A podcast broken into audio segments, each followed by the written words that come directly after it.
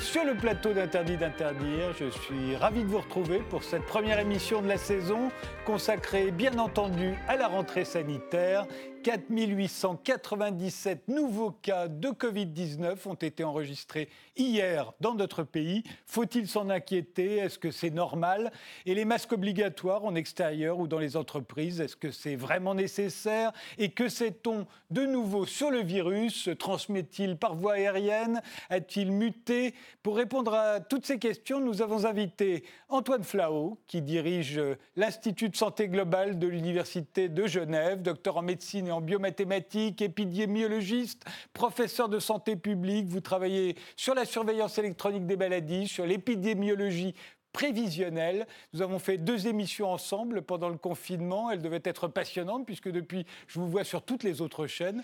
Alors des virus, euh, Antoine Flao, vous en avez vu d'autres. En quoi le Covid-19 euh, euh, peut-il ou doit-il nous faire peur? Est-ce qu'il vous fait peur à vous? À titre individuel, euh, oui, il me fait peur pour euh, deux raisons, je dirais. Euh, la première, c'est que je vais sur mes 60 ans et que j'arrive dans cette zone à risque. C'est-à-dire que la Covid-19, c'est pas une maladie qui fait très peur avant 40 ans, je le reconnais. mais en revanche, entre 40 et 80 ans, elle fait très peur. Et quand on a mon âge, on a, en ce qui me concerne, euh, des parents et des beaux-parents qui sont euh, euh, sur leurs 80 ans et leurs 90 ans et qui sont à très haut risque pour cette maladie. C'est une maladie qui tue 20 à 40 des personnes de plus de 80 ans, donc c'est une maladie extrêmement dangereuse et je m'en méfie comme de la peste. Élise Clément Frutos, médecin, infectiologue à la Pitié-Salpêtrière, en charge de l'unité d'isolement Charles Nicole. Vous êtes l'adjointe du professeur Eric Combe et vous êtes la première soignante que j'ai invitée dans Interdit d'interdire pour parler du coronavirus. C'était il y a presque six mois maintenant, le 2 mars. Alors, euh, vous, est-ce qu'il vous fait peur, euh, ce virus? Euh, bonjour, donc moi, à titre personnel, il ne me fait pas peur. Je suis beaucoup, beaucoup plus inquiète par la capacité de notre pays à prévenir, tester et prendre en charge euh, les personnes atteintes. Notre troisième invité, c'est Laurent Toubiana, qui est épidémiologiste, docteur en physique, chercheur à l'INSERM et directeur de l'IRSAN, l'Institut de recherche pour la valorisation des données de santé, que vous avez fondé d'ailleurs. Euh, il vous fait peur, vous, le Covid-19 euh, moi, j'ai peur de rien, de toute façon, donc euh, il ne me fait pas peur. En revanche, euh, je vais avoir un discours qui risque de troubler un peu les gens. et si vous voulez, la peur est très mauvaise conseillère. C'est peut-être à ce niveau-là que je vais me situer. Mais le discours que je vais avoir risque de troubler les gens car je sais que beaucoup de personnes ont été touchées par ce, par ce virus, ont été malades. Je pense à, et même en sont morts. Je pense à tous ces gens qui vont m'entendre dire bah, Moi, j'ai peur de rien. Euh, c'est un peu provocateur euh, et je, le fais un peu exprès parce que je pense aussi à tous les gens qui, eux, n'ont pas connu dans leur quotidien euh, ce virus, qui se demandent ce qui se passe et qui ont sur eux une sorte d'épée de Damoclès qui ont peur, eux. Et euh, mon but ici est d'essayer d'apporter des éléments scientifiques pour rassurer tous ces gens. Donc euh, je n'ai pas peur et je vais essayer de rassurer au maximum euh, toute la population, ceux qui ont souffert et ceux qui souffrent d'autre chose, c'est-à-dire d'une sorte d'épidémie d'anxiété. C'est à eux que je pense. Je l'ai fait depuis le début, depuis le début de cette crise, euh, j'ai envoyé à toutes les rédactions euh, un communiqué de presse qui permettait justement de, comprendre ce qui allait se passer euh, et comment ça allait se produire. J'ai dit que pendant une certaine période, il, il, faudrait avoir les nerfs très solides car l'incidence allait augmenter d'une manière exponentielle mais j'ai dit aussi que le, pic serait atteint le 1er avril et que l'épidémie serait terminée autour euh, euh, du début mai, ce qui s'est euh, trouvé vérifié. Donc aujourd'hui, nous avons des cas sporadiques qui continuent, et ça c'est visible dans toutes les épidémies. Euh, je connais très bien. Euh, il y a un chiffre là euh, qui, est, tombé hier, c'est celui de, que je citais tout à l'heure. 4897 nouveaux cas ont été enregistrés hier dans notre pays. alors ce, chiffre-là, c'est comme tous les chiffres qu'on nous sort depuis le début de cette épidémie. Euh, c'est pas forcément des chiffres compréhensibles quand ils sont tout seuls. Alors 4897 nouveaux cas, est-ce que c'est grave? Est-ce que c'est normal Antoine Flao? Non, c'est évidemment pas normal. Euh, il faut juste savoir de quoi on parle. Euh, parmi ces 4897 euh, cas, en fait, c'est 4897 PCR, c'est-à-dire résultats biologiques positifs qui montrent que le virus a été identifié chez ces personnes-là. Un grand nombre, en fait, sont des gens qui ont très peu de symptômes, voire même qui sont asymptomatiques. Ils ont été recherchés parce qu'ils étaient des contacts de cas dans des clusters euh, et c'est bien qu'on ait pu les identifier comme positifs par ce virus, euh, pour eux d'abord, parce qu'ils savent qu'ils sont euh, potentiellement contaminateurs. Donc je pense que euh, leur premier réflexe est de se protéger, protéger leurs proches, protéger leurs parents et leurs grands-parents, euh, qui eux sont à risque si ces personnes sont, jeunes. Et puis il y a des gens qui sont symptomatiques, mais visiblement qui n'ont pas beaucoup de symptômes parce qu'on ne voit pas euh, au jour d'aujourd'hui une recrudescence très forte des hospitalisations ou des hospitalisations en soins intensifs. cela dit, c'est extrêmement préoccupant à mon avis parce que ça montre que le virus continue à circuler circuler, et circuler pas à si bas bruit que cela, euh, et que euh, le risque majeur, c'est que euh, il passe vers les catégories plus âgées, celles qui sont plus à risque et qui pourraient à nouveau être contaminées, peut-être à l'occasion de, l'hiver. On a vu en Australie, vous savez, quand l'hiver a commencé, au mois de mai, c'est dans l'hémisphère sud, le début de, la fin du printemps, le début de l'hiver. En Australie, quatre personnes simplement, une famille d'ailleurs, qui revenait de, voyage et qui était confinée, mise en quarantaine de façon très rigoureuse par les Australiens dans un hôtel spécifique dédié. En fait, elle a contaminé cette famille, les, personnes qui étaient les personnels de l'hôtel, les gens du ménage les, gardes aussi, parce qu'il y avait même des, gardes chargés de leur, sécurité et surtout de la bonne euh, prescription de cette quarantaine. Et euh, ces gardes, ces, ces personnes de l'hôtel euh, sont retournés dans leur communauté, ont infecté leurs proches. Les écoles ont connu une épidémie, des épidémies. Puis après, les maisons de retraite, ce que vous appelez les EHPAD en France, ont également connu euh, des, épidémies, une forte mortalité, et euh, ça a été tellement euh, difficile à contrôler que l'État de Victoria a décidé de confiner très strictement, avec un couvre-feu très, très durement, un peu comme la France l'a connu cet hiver, et c'était leur deuxième confinement. Ils ont eu un deuxième confinement d'une ville de 5 millions d'habitants. Donc je pense qu'une deuxième vague, malheureusement, à la faveur de l'hiver et de cette circulation, pour l'instant, qui se passe de façon très bénigne dans les classes les plus jeunes de la société, pourrait malheureusement euh, euh, nous euh, engendrer une, seconde vague hivernale. Et c'est vraiment à cela qu'il faut s'attaquer. Il faut vraiment tout faire pour éviter ce type de, de seconde vague. L'histoire australienne semble bien se terminer parce que euh, sauf comme l'a dit Laurent Tubiana, il faut avoir une pensée pour tous ceux qui ont souffert et, même qui sont décédés dans cette vague australienne. Mais aujourd'hui, l'épidémie est sous contrôle et euh, il semble que euh, les choses soient à peu près revenues à la normale dans la région de Melbourne et dans toute l'Australie, à un coût très très élevé à nouveau. Élise Clément Frutos? Oui, c'était une petite euh, clarification. On entend souvent dans les médias à tort, il y a eu tant de nouvelles contaminations euh, en France euh, hier ou aujourd'hui. Donc ce ne sont pas des nouvelles contaminations, ce sont des gens qui ont réussi à se faire dépister et qui se trouvent être positifs. Pour un cas dépisté positif, il peut y avoir 10 fois, 100 fois plus de nouvelles contaminations. Donc ça, c'est la première chose. Euh, la deuxième chose, c'est que, bon, ben voilà, on a connu euh, ce, pic épidémique euh, assez classique dans une, transmission interhumaine aux, alentours du 15 avril, puis la décroissance qu'on connaît. on se, voilà, on ne pensait pas que ça allait totalement disparaître. Maintenant, on a affaire à un virus transmission interhumaine, un niveau d'immunité très faible, hein, aux alentours de 10% dans notre pays, donc on n'en a pas fini d'en entendre parler.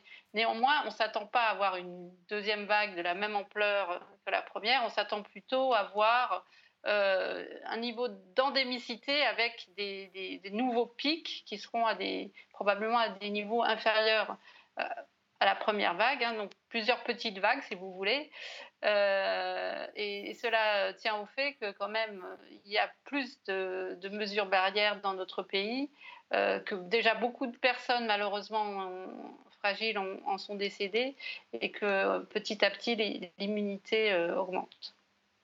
Laurent Toubiana, vous disiez tout à l'heure le pic c'était en avril, en mai l'épidémie était terminée. Alors on se dit, alors, si l'épidémie est terminée, pourquoi est-ce qu'on a des masques? Pourquoi on nous annonce autant de nouveaux cas euh, euh, chaque jour? Euh, Vous vous répondez quoi? Je réponds qu'il ne vous a pas échappé que cette épidémie était un peu spéciale. Il y a eu beaucoup d'informations sur cette épidémie, c'est-à-dire une, une une avalanche de chiffres.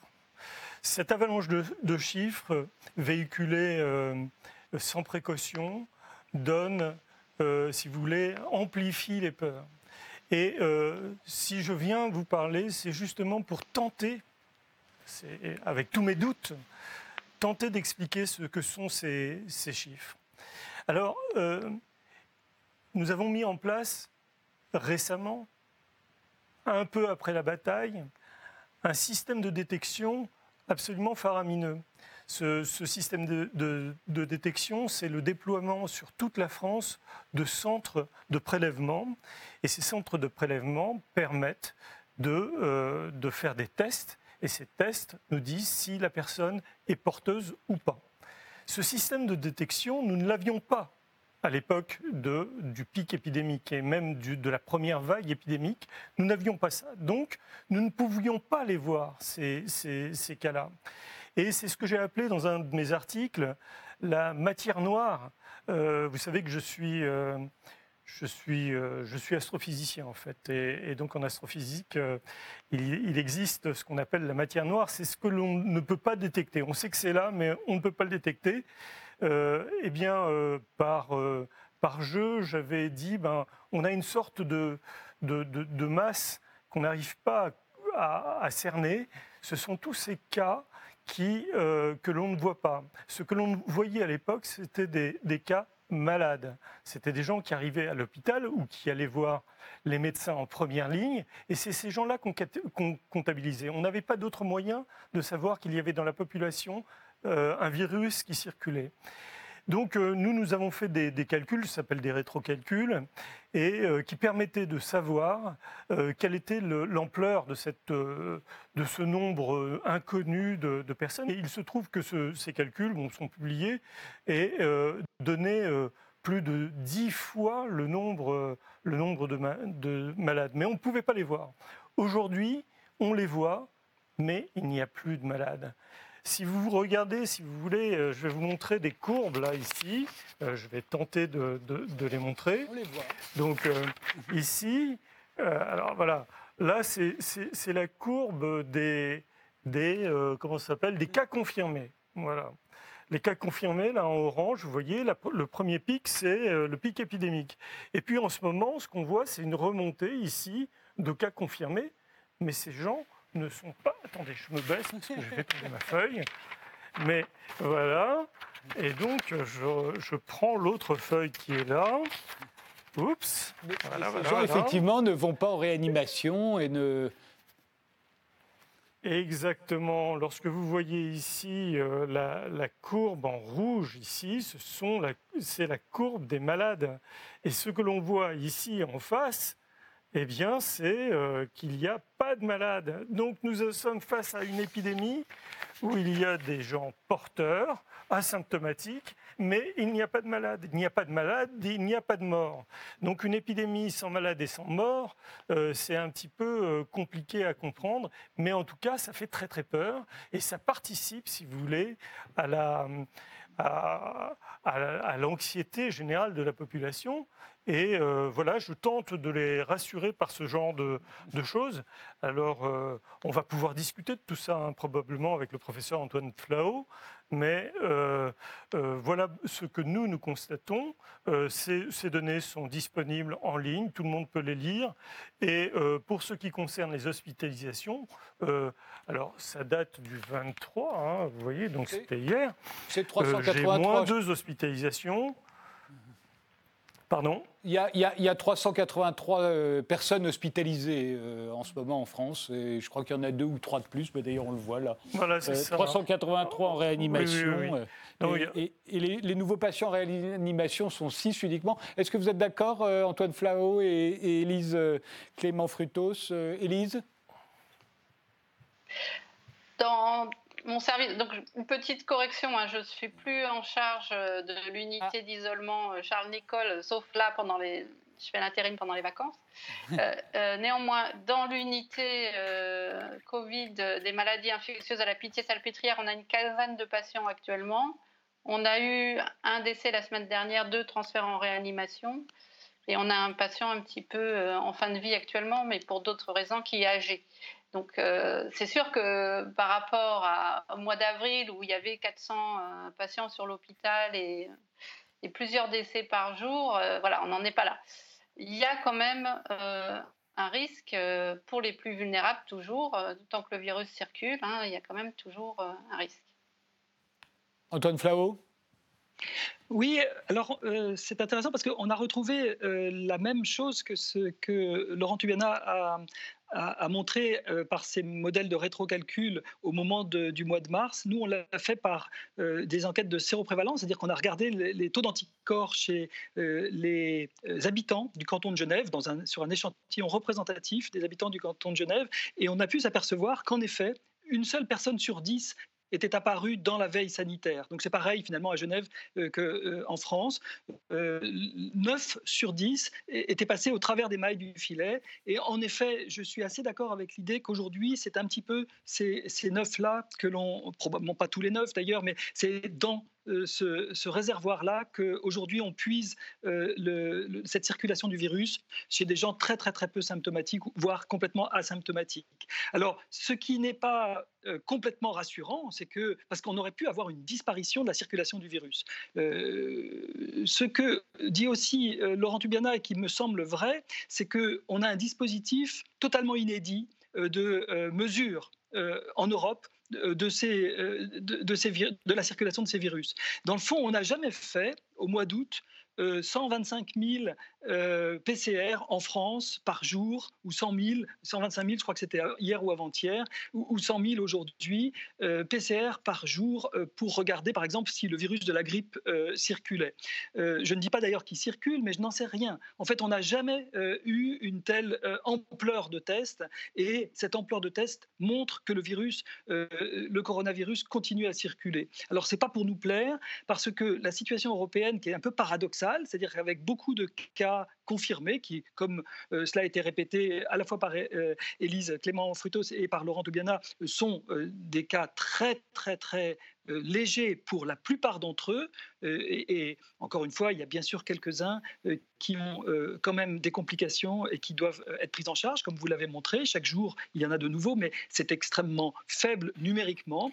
Eh bien, cette situation inédite elle est retrouvée dans beaucoup de pays d'Europe de l'Ouest. On la retrouve en Suisse, on la retrouve en Espagne, on la retrouve euh, aux Pays-Bas, on la retrouve pas tellement en Allemagne, on commence à la retrouver en Italie, mais on ne la retrouve pratiquement nulle part ailleurs dans le monde. C'est-à-dire qu'aujourd'hui, euh, aux États-Unis encore, euh, la circulation du virus, qui euh, concerne à la fois les jeunes et les personnes âgées, fait une très forte mortalité. et je ne parle pas de l'Amérique latine, il y a des pays comme le Pérou, par exemple, qui vivent une situation absolument alarmante aujourd'hui en termes de morbidité, de mortalité et de, je dirais, de, d'engorgement de son système de santé. Donc c'est de cela dont on veut se prévenir Et on ne peut que se féliciter qu'aujourd'hui on y arrive, qu'on a des hôpitaux très sereins, très euh, calmes. Et c'est cela qu'il faut absolument à tout prix, je crois, préserver. Et je crois que ces mesures barrières que l'on nous impose, dont on voudrait bien euh, se débarrasser rapidement, ces mesures barrières, elles ont aujourd'hui un but qui est de maintenir euh, cette situation le plus longtemps possible et de ne surtout jamais revivre ce que l'on a pu vivre ou ce que certains pays vivent en ce moment. En même temps, on a parfois des injonctions contradictoires. On se dit, faut-il l'avoir ou ne faut-il pas l'avoir, ce virus?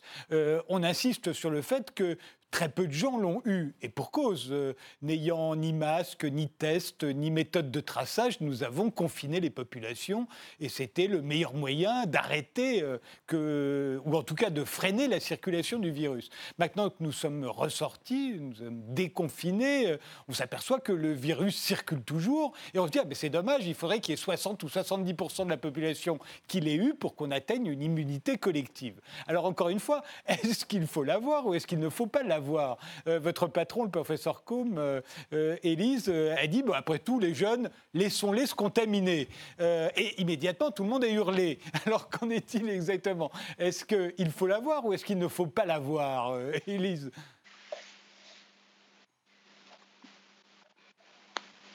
Oui.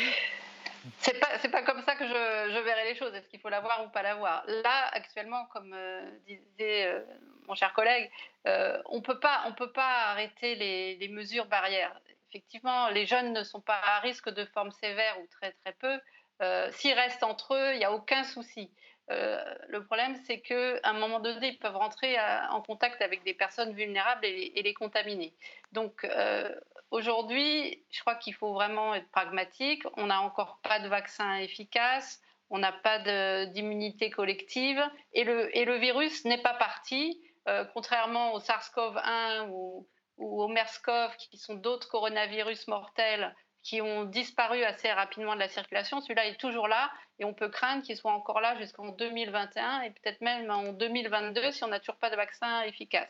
Donc, euh, tant qu'on est dans un, niveau de circulation active, comme c'est le cas actuellement dans notre pays, il faut maintenir les mesures barrières.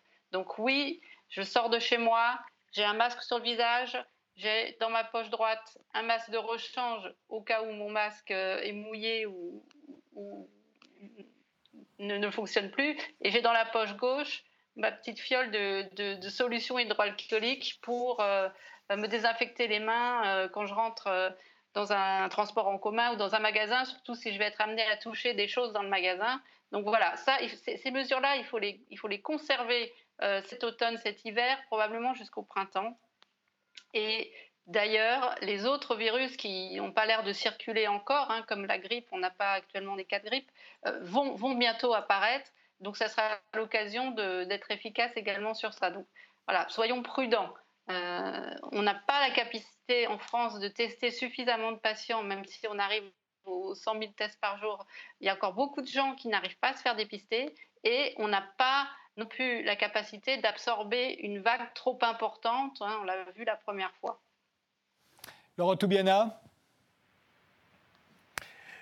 Oui, euh, j'adhère totalement et à 100% à ce qui vient d'être dit, c'est-à-dire les mesures barrières doivent être euh, effectivement maintenues. Il ne faut pas confondre, euh, il ne faut pas qu'il y ait d'ambiguïté sur mon message. Mon message n'est pas de dire c'est la débandade, allez-y, vous pouvez y aller, loin de là. Euh, je considère au contraire que l'hygiène est quelque chose d'élémentaire en période épidémique, évidemment, mais, dans toutes les périodes. C'est-à-dire que la distance sociale, d'une manière générale, l'hygiène des mains, tout ça fait partie d'un des grands progrès de l'humanité. L'un des progrès majeur de l'humanité, c'est justement ce, type d'hygiène. Donc, évidemment, je ne vais, vais, pas dire le contraire, etc., etc. En revanche, euh, pour ce qui concerne la fin d'une épidémie, moi, je me suis beaucoup posé euh, de questions, c'est comment se terminent les épidémies, par exemple? Il faut savoir que les épidémies sont, euh, euh, finalement suivent un, système qui, est assez connu, qui s'appelle la diffusion des, innovations. Un virus, c'est une innovation et ça se diffuse dans la population exactement comme, comme une mode, si vous voulez. vous voyez les, les, modes, il y a au début les tout premiers, toutes premières personnes qui sont touchés. Puis après, ça devient, euh, ça devient exponentiel. Les gens euh, prennent en compte la, mode. Et puis au bout d'un moment, euh, ça disparaît. Eh bien, on a remarqué que les, les, épidémies fonctionnaient de la même manière. Et lorsqu'on fait une étude de, sur, sur toute la planète, hein, nous avons fait ça, nous avons réalisé ce travail qui lui aussi a été publié, c'était de regarder la dynamique de cette épidémie d'une manière spatio-temporelle. Et nous nous sommes aperçus que partout dans le monde, le, la dynamique de l'épidémie était rigoureusement la même. Alors bien sûr, vous avez des, pays qui ne sont pas comparables. Lorsque vous comparez euh, la France et les États-Unis, vous voyez bien que géographiquement, la population n'est pas répartie du tout de la même manière. Et, euh, donc, euh, les choses peuvent apparaître différentes, mais lorsqu'on fait un travail un peu plus fin, on s'aperçoit que cette, cette épidémie se propage exactement de la même manière partout et notamment, une chose euh, très, euh, très remarquable, c'est indépendamment des mesures prises. C'est-à-dire que lorsqu'on regarde, par exemple, ce qui s'est passé pour la Suède, parce que la Suède est un exemple hein, euh, incroyable. C'est-à-dire que tout le monde avait choisi le confinement, par exemple, et la Suède ne l'a pas choisi. Eh bien, on s'aperçoit que la dynamique de sa courbe de mortalité. C'est ce qui est important. Hein. La mortalité, quand même, dans, une épidémie, c'est extrêmement important. C'est un marqueur fort. Eh bien, la courbe épidémique de mortalité en Suède est rigoureusement la même que partout ailleurs. voilà, ça c'est une... Je suis obligé de vous interrompre. On fait mhm. juste une pause. On se retrouve juste après. On continue ce débat.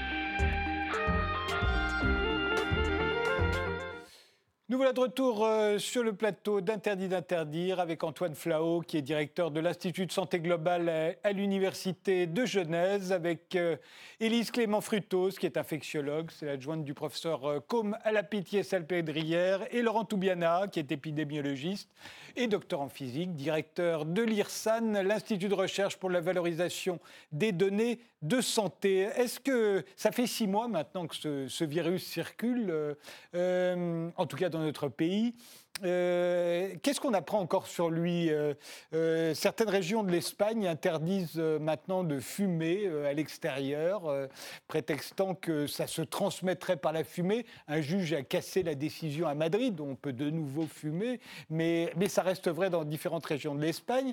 de même, on s'est beaucoup intéressé pour savoir s'il se transmettait dans l'air.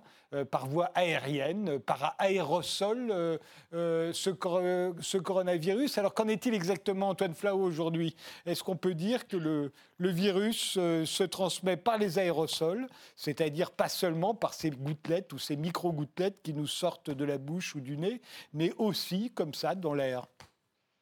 Alors aujourd'hui, ce que l'on peut dire, c'est que euh, c'est une maladie qui se transmet principalement par ces gouttelettes euh, de postillon qu'on émet quand on tousse, quand on parle d'ailleurs, quand on.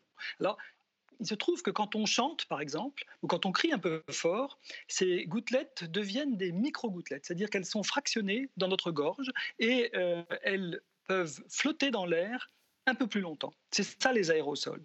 Les aérosols, c'est pas du virus tout seul, c'est du virus qui est porté par une gouttelette un tout petit peu plus petite, tellement plus petite que la gravité n'agit pas immédiatement et qu'elle peut, elle peut euh, voler dans l'air. Du coup, la, fameuse distance physique de 1m50 ou de 2 mètres qui est préconisée et qui est tout à fait suffisante pour les gouttelettes euh, de postillons que nous émettons régulièrement euh, et qui est très efficace pour ces gouttelettes parce qu'ils retombent sur le sol. En revanche, ces micro-gouttelettes peuvent potentiellement nous infecter. Ce que l'on pense aujourd'hui avec le, ce coronavirus, parce que l'épidémiologie ne nous montre pas non plus beaucoup, beaucoup de clusters qui seraient dus à la climatisation ou à la circulation dans les ventilations mécaniques assistées par exemple de ces micro-gouttelettes, on peut penser que la voie principale reste les gouttelettes de postillons, qui donc pour beaucoup, cette fameuse distance physique de 1m50 à 2 m est suffisante, et puis que dans des milieux très clos, très confinés, où il y a très peu de ventilation, alors ces petites gouttelettes en suspension, euh, lorsqu'il y a eu, en particulier euh, dans les atmosphères un peu euh, bondées, où il y a beaucoup de gens, les open space, où il y aurait beaucoup de gens, alors on peut se faire contaminer aussi, c'est aussi une voie de transmission. Enfin, il y a une troisième voie de transmission qui est le fait que ces gouttelettes, elles retombent quelque part. Parfois, elles retombent sur des surfaces planes, sur votre smartphone, sur un clavier d'ordinateur, sur une poignée de porte. Et il peut y avoir, en théorie, une contamination par ces, par ces euh, je dirais, euh, projection euh, sur les surfaces planes. Cela dit, c'est probablement d'abord ça n'a jamais été véritablement démontré, c'est pas facile à le faire, et qu'il y a eu des contaminations de cette façon-là, et probablement c'est une voie très mineure, la voie principale étant celle des, gouttelettes. Alors quant à reprendre cette histoire de, de fumée, alors oui, quand on fume, on exhale des particules fines qui sont des particules fines de pollution, un petit peu comme les particules fines du diesel d'ailleurs. Alors, euh, il a été euh, évoqué comme hypothèse que peut-être ces particules fines pourraient fixer le virus. C'est très hypothétique. Et puis pour que ce virus fixé sur une particule fine au hasard d'une rencontre entre la microgouttelette très très fine et, la particule fine, et qu'elle soit en plus infectieuse pour vous, parce qu'il ne faut pas croire que parce que vous inhalez un seul virus, vous allez faire l'infection. Il faut une dose de charge suffisante, qui n'est pas très connue d'ailleurs. Donc je pense que franchement, la probabilité du fumeur qui vous infecte par, euh, par sa fumée est très, faible. La seule chose qui pourrait peut-être se faire, je dirais qui sur le plan de la théorie me satisferait un peu plus, c'est un fumeur qui lui-même est malade.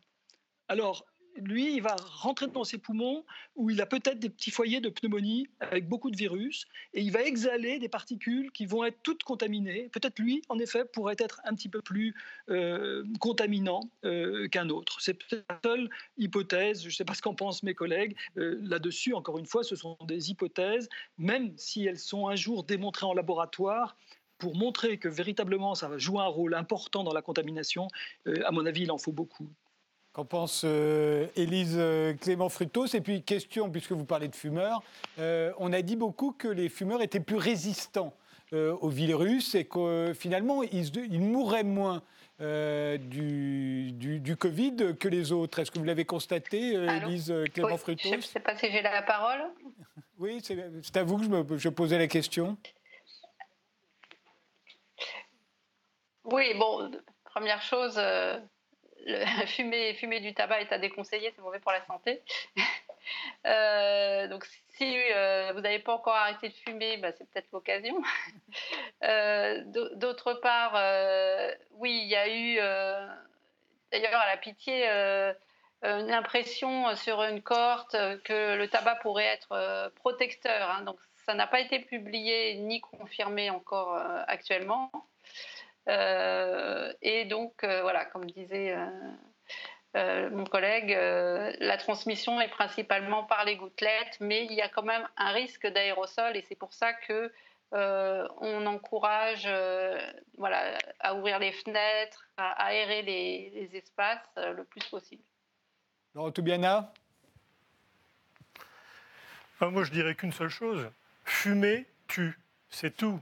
Euh, euh, si vous voulez, je travaille avec euh, les centres de tabacologie depuis quelques années. J'ai l'ensemble des bases de données en France. fumer, ça tue. Voilà, ça tue tellement que fumer tue deux fois plus tous les ans que ce qu'a tué le, Covid-19. Et ça, il faut avoir ça en tête aussi. Ça, c'est un, bon indicateur c'est que euh, tous les ans, on tue deux fois plus de monde par le tabac que ce qu'a tué euh, le, Covid-19. Alors maintenant, bien sûr, les aérosols euh, sont quelque chose qu'on connaît bien. le professeur Antoine Flao connaît très bien les gouttelettes de flugueux, puisque c'est comme ça, globalement, que se transmet, quoi, c'est un des vecteurs de la grippe. les aérosols euh, se, propagent euh, et restent en l'air euh, dans les milieux confinés. C'est la raison pour laquelle, d'ailleurs, l'une des raisons pour laquelle, il y en a beaucoup d'autres, hein, c'est multifactoriel, mais l'une des raisons pour laquelle, en hiver, lorsqu'on vit dans des espaces confinés, il y a en général une grande probabilité qu'arrivent des épidémies de grippe. Et euh, ces épidémies de grippe, bizarrement, euh, lorsqu'on ouvre les fenêtres, euh, lorsqu'on essaye d'aérer l'espace, eh bien, le risque est moins grand. Alors j'aimerais justement revenir sur cet aspect-là, puisque l'un des, des, aspects de cette crise a été justement ce qu'on a appelé le confinement. Et euh, à un moment donné, pendant la crise, on nous a dit il faut vous confiner. Eh bien, probablement que ce confinement a sûrement joué un facteur accélérateur de, euh, la propagation du, virus, en tout cas intrafamilial. Voilà, donc euh, il y a eu beaucoup, beaucoup, beaucoup d'incohérences dans, cette gestion de crise. ce que j'aimerais toujours apporter, c'est un message d'espoir, c'est que euh, j'ai, euh, pour ma part, l'impression qu'une grande partie de la population a été exposée à ce virus. C'est une, hypothèse forte, je le sais. Euh, cette exposition a été fulgurante, très rapide, a touché un très grand nombre de gens, mais très peu de gens ont été malades. Les gens qui ont été malades, ce sont des gens qui étaient déjà en un état de faiblesse de santé. Et s'il euh, y a une sorte de constat, si vous voulez, dans, la population de ces fameux jeunes dont on parle et qu'on stigmatise quelque part, et ça me fait beaucoup de peine pour ça, parce que euh, ces jeunes ne constatent pas dans leur expérience quotidienne ce problème-là. Mais ça ne veut pas dire pour autant que lorsqu'ils vont voir leurs grands-parents, ils ne se protègent pas à ce moment-là, ils ne protègent pas leurs grands-parents. Donc lorsqu'ils sont entre eux, ils ont peut-être le Covid, ok, ils sont porteurs, mais ils ne sont pas malades. Et la conscience, l'effort que l'on doit faire, c'est surtout sur les risques ensuite lorsqu'ils sont proches de personnes euh, à risque et ça c'est connu, les personnes à risque sont connues, eh bien là, il faut probablement avoir, si vous voulez, une, méthode pour expliquer le mieux possible ça. Et si les gens comprennent, ils, probablement, ils adopteront euh, l'attitude plutôt que des méthodes plus ou moins coercitives qui obligent les gens sans comprendre ce qu'ils font. Antoine Flao je pense qu'il euh, y, a deux, euh, a une caricature qu'il ne faut pas faire. Euh, c'est à propos qui a été faite peut-être un peu trop souvent, c'est à propos de la Suède. J'ai entendu Laurent Toubiana dire ils n'ont pas confiné en Suède. C'est à mon avis très faux, parce que je, pense qu'il il y a deux plans très différents.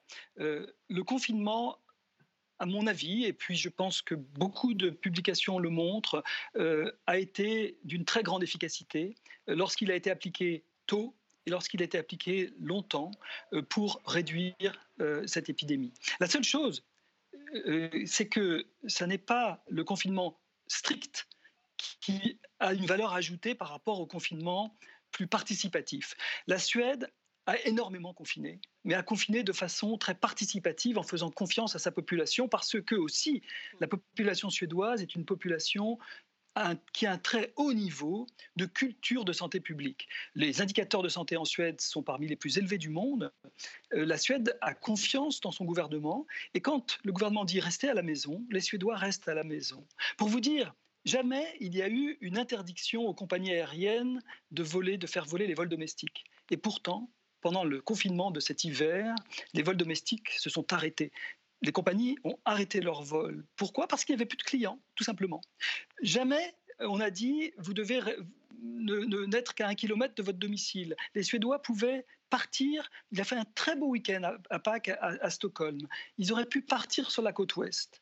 Euh, les autoroutes ont eu 90% de trafic autoroutier en moins spontanément les gens sont restés chez eux. Les bars, les restaurants sont en effet restés ouverts et ils avaient une affluence de 25% de l'affluence habituelle. Donc, si vous voulez, il y a eu un confinement euh, que j'appellerais un autoconfinement. En Suisse ou en Allemagne, nous avons eu un confinement qui était, que nous, nous appelons le semi-confinement. C'est-à-dire que l'économie a été, elle aussi, très fortement impacté. On a en effet fermé euh, les commerces non essentiels, comme vous en France, mais on ne nous a jamais demandé la moindre autorisation pour euh, sortir de chez nous, pour, euh, on pouvait même traverser tout le pays. Je peux vous dire que personne ne traversait le pays, qu'on a tous fait du télétravail, qu'on a tous véritablement été confinés chez nous. Et que grâce à ça, ça a eu une très très très grande efficacité. C'est-à-dire que les pays qui ne l'ont pas fait, les États-Unis s'en mordent beaucoup les doigts.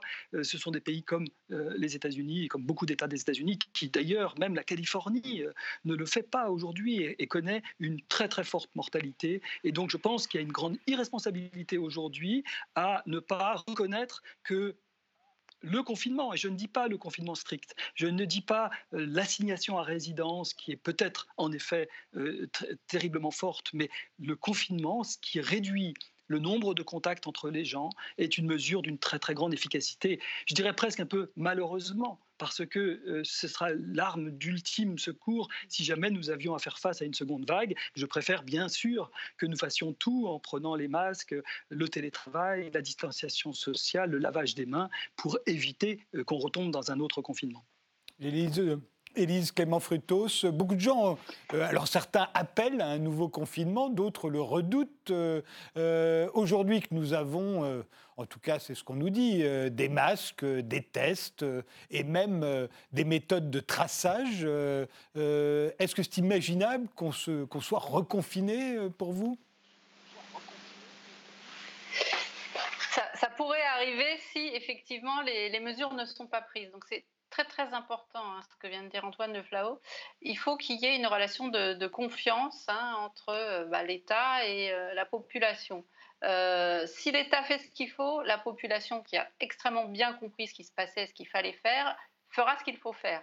voilà, c'est chacun, chacun jouera sa partie. Il y aura peut-être toujours une infime portion de la population qui, qui sera en rébellion et voilà qu'il faudra euh, éduqués, mais, la, grande partie des gens a compris ce qu'il fallait faire. Par contre, ce qu'ils demandent à leur gouvernement, c'est de pouvoir se protéger, donc mettre des masques à disposition, surtout euh, les populations euh, le plus à risque finalement, ce sont les populations précarisées. On a énormément de patients qui nous viennent, euh, pas seulement d'EHPAD, mais de foyers d'accueil, etc. Donc il faut que les masques soient gratuits à disposition dans ces structures. et puis il faut que les gens qui le souhaitent puissent se faire dépister, même ceux qui n'ont pas forcément de, titre de séjour en vigueur. Et voilà. Donc si le gouvernement fait ce qu'il faut avec une capacité de deux pistages de toutes les personnes qui le souhaitent et euh, peut-être, on en parlera après, avec d'autres méthodes de dépistage un petit peu moins invasives et un petit peu moins lourdes, euh, et que les gens voilà, se sentent en confiance, ils feront ce qu'ils font, ce qu'il faut. Et si les gens ne font pas ce qu'il faut, on risque effectivement d'avoir une vague, euh, la prochaine vague assez importante, qui nous oblige la coercition et qui nous oblige à reconfiner, ce qui serait vraiment quelque part un échec. Et ça, ce serait dans le cas où de nouveau les urgences seraient débordées et où les, il n'y aurait plus assez de, de place en, en, réanimation. On est bien d'accord. Hein. c'est ça. C'est pas le nombre de nouveaux cas qui doit nous alarmer, mais uniquement le nombre d'hospitalisations éventuellement euh, et, et, de gens en réanimation. Est-ce que vous êtes d'accord avec euh, tout ça, Laurent Toubiana? Euh, eh bien, écoutez, euh, je suis euh, ravi d'entendre Antoine Flao sur, sur cette affaire de confinement suédois, d'autoconfinement. Je trouve ça fantastique, ce glissement sémantique. C'est-à-dire que en gros, il y aurait une forme d'auto, d'autodiscipline en Suède que nous, nous n'avons pas. Donc nous, on est obligé de mettre les gens finalement sous clé avec, euh, avec amende si on se déplace, on surveille toute la, population. Vous comprenez que c'est un peu, euh, un peu dur à, avaler, ce genre de choses, mais, mais, mais pourquoi pas euh, Si vous voulez, il y, a, y, a, juste un tout petit détail, c'est que le bénéfice-risque de la Suède et de la France n'est pas du tout au même niveau, puisque la France, la France a pratiquement arrêté son, son économie, ce qui n'est pas du tout le cas de la Suède. Et puis, en plus, on a fait peser pendant de très nombreuses semaines cette espèce de, d'enfermement sur les gens et d'angoisse, si vous voulez, qui était extrêmement difficile à supporter. donc, voilà, moi, je j'entends euh, le nombre de personnes qui, se sont, euh, qui, ont été euh, anxieuses, les psychoses qui se sont développées, tout ça me semble extrêmement grave. Et en plus, contrairement à ce que dit Antoine, il est incapable de démontrer que ce confinement a fonctionné. Et j'aimerais simplement, il y a à l'heure actuelle énormément de papiers qui sortent euh, sur ce point. Il y a énormément d'arguments qui euh, vont dans le sens de la démonstration que ce confinement n'a pas servi. Et euh, je vais en donner un seul. Là, tout de suite, dans le confinement, il y avait un, on avait un paquet cadeau, si vous voulez. Effectivement, on coupait les contacts entre les gens, c'est l'idée, mais j'ai rappelé tout à l'heure que confiner les gens euh, permettait aussi euh, au virus de, se développer d'une manière intrafamiliale. Donc on coupe les contacts, ce que Antoine Flau me, dit qu'en Suède ça se fait tout seul, donc ça c'est très très bien. Mais euh, ce qui se passe, c'est que le paquet cadeau, c'est que lorsqu'on relâchait le confinement, étant donné que la population n'était pas immunisée et que le, virus circulait tout de suite, toujours, il y aurait dû avoir normalement une reprise de l'épidémie puisqu'on revenait exactement au même niveau. Et c'était euh, même quelque chose de prévu euh, par les modèles qui, ont été mis en place, qui au passage prévoyaient 500 000 morts. Or, cette deuxième vague qui aurait dû venir immédiatement, cette deuxième vague n'est pas venue, alors qu'on nous avait prévenu que ça allait revenir et que théoriquement, elle aurait dû revenir. Or, elle n'est pas venue et on l'attend toujours. Et ça, j'aimerais bien avoir une explication. J'avais déjà dit, euh, lorsqu'on a mis en place ce confinement, j'ai eu personnellement très peur. Euh, puis, euh, je me suis dit, si la deuxième vague n'arrive pas, il faudra très sérieusement réfléchir à l'efficacité de ce confinement. Eh bien, je vous demande de réfléchir à l'efficacité de ce confinement.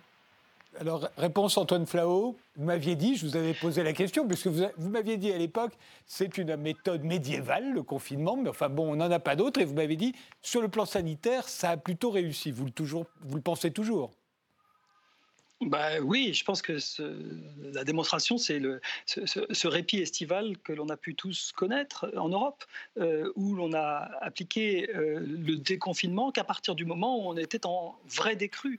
Euh, quand au mois de mai, on a décidé de déconfiner la France, euh, mais c'est également vrai pour euh, la Suisse ou l'Allemagne, euh, l'Espagne ou l'Italie, eh bien, on était en décrue très affirmé. Et je pense, pour ma part, que le frein estival a été très bénéfique, nous a accompagnés tout l'été, en particulier, il n'y a pas eu en effet de, de recrudescence de cette mortalité. Je pense très sincèrement grâce à ce frein estival. Euh, les pays qui n'ont pas... Le frein estival, ce n'est pas un blocage estival, c'est-à-dire que euh, on, sait que ça, réduit de 40% à peu près euh, la force de transmission, le fameux R0 euh, dans le cas de la grippe. mais la grippe part pas très haut. Son R0, excusez-moi, c'est un peu technique, mais son R0 part de 1,5, donc 40% de, de moins, c'est-à-dire 0,6 fois 1,5, on tombe à un peu moins de 1 et on n'a pas d'épidémie de grippe en été. Mais pour le coronavirus, ça part de beaucoup plus haut. On est à 2,5 ou 3 le R0. Donc si vous faites euh, la même force que celle de la grippe, parce que c'est un virus respiratoire, c'est tout à fait possible, alors euh, cette force estivale, elle ne suffit pas à arrêter, à bloquer des épidémies. C'est ce qui s'est passé aux États-Unis. Dans l'hémisphère nord, il y a eu en effet des, épidémies assez fortes euh, qui n'ont pas été contrôlées. Euh, ce que l'on voit, c'est le pendant du frein estival, c'est ce qui s'est passé, encore une fois, dans l'hémisphère sud. Dans l'hémisphère sud, ce qui se passe aujourd'hui, ils sont en plein hiver, ils connaissent des épidémies extrêmement fortes et des deuxièmes vagues pour certains, comme l'Australie, une vague hivernale très forte. Donc je dirais, l'Australie, en confinant Melbourne, euh, se trouve avoir complètement contrôlé le, processus. le Pérou pauvre Pérou, qui a beaucoup de mal à confiner son pays, qui ne peut pas confiner lorsque la plupart des gens ne peuvent pas simplement aller en, confinement parce qu'ils doivent nourrir leur famille et que même malades, ils continuent à être dans la communauté, ce Pérou connaît une vague qui ne cesse d'augmenter. Je dirais que partout où un confinement précoce a été mis en place et où il a été maintenu suffisamment longtemps pour que euh, euh, la décrue apparaisse, euh, alors il a évité l'engorgement des hôpitaux, il a évité l'excès de mortalité et il a fonctionné. Je ne veux pas du tout faire l'apologie du, confinement. C'est en effet archaïque, c'est médiéval, comme, on l'avait dit ensemble. c'est la dernière chose à faire. Maintenant, on a des tests, on a des possibilités de tracer les personnes, on a aussi les contacts. On a aussi des, masques de protection, on a aussi des éléments qui peuvent nous permettre le télétravail. Ce n'était pas possible autrefois. Maintenant, c'est possible. On peut promouvoir des euh, solutions qui, sont, qui vont nous éviter le plus longtemps possible le confinement. Mais en effet, je pense qu'il euh, y a beaucoup, beaucoup de niveaux de preuve aujourd'hui pour affirmer que euh, ce confinement a été très dur. Et le dernier point que je voudrais ajouter, c'est que je suis d'accord avec Laurent Toubiana que c'est difficile à entendre de dire tel peuple serait plus je dirais, enclin à suivre euh, spontanément euh, des mesures de santé publique que d'autres. Bon, c'est un fait que les peuples du Nord sont plus enclins à suivre les mesures de santé publique parce que la culture est plus ancrée, euh, parce que l'éducation sanitaire a été plus ancrée. je pense qu'il y a des différences entre les peuples germaniques et les peuples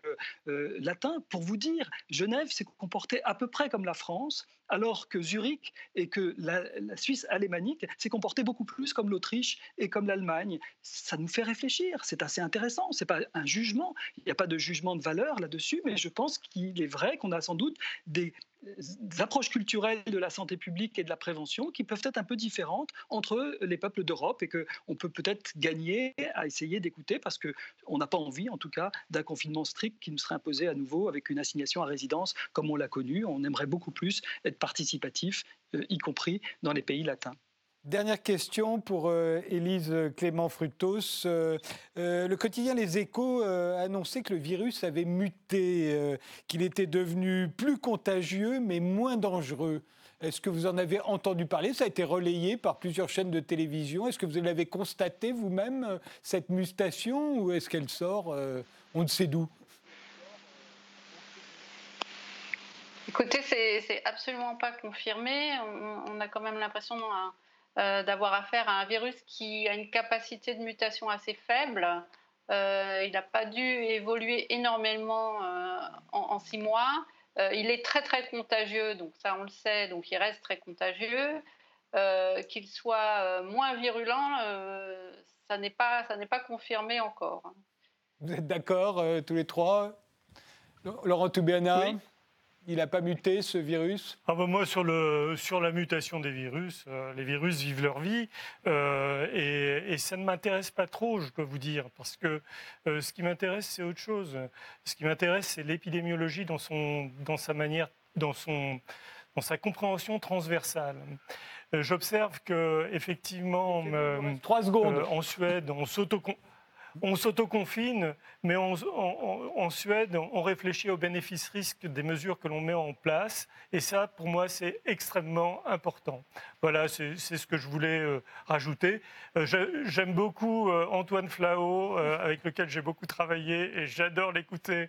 Donc, j'espère qu'on aura l'occasion encore une fois de se rencontrer. Merci tous les trois d'avoir participé à cette première émission de la rentrée. Merci de nous avoir suivis et rendez-vous au prochain numéro.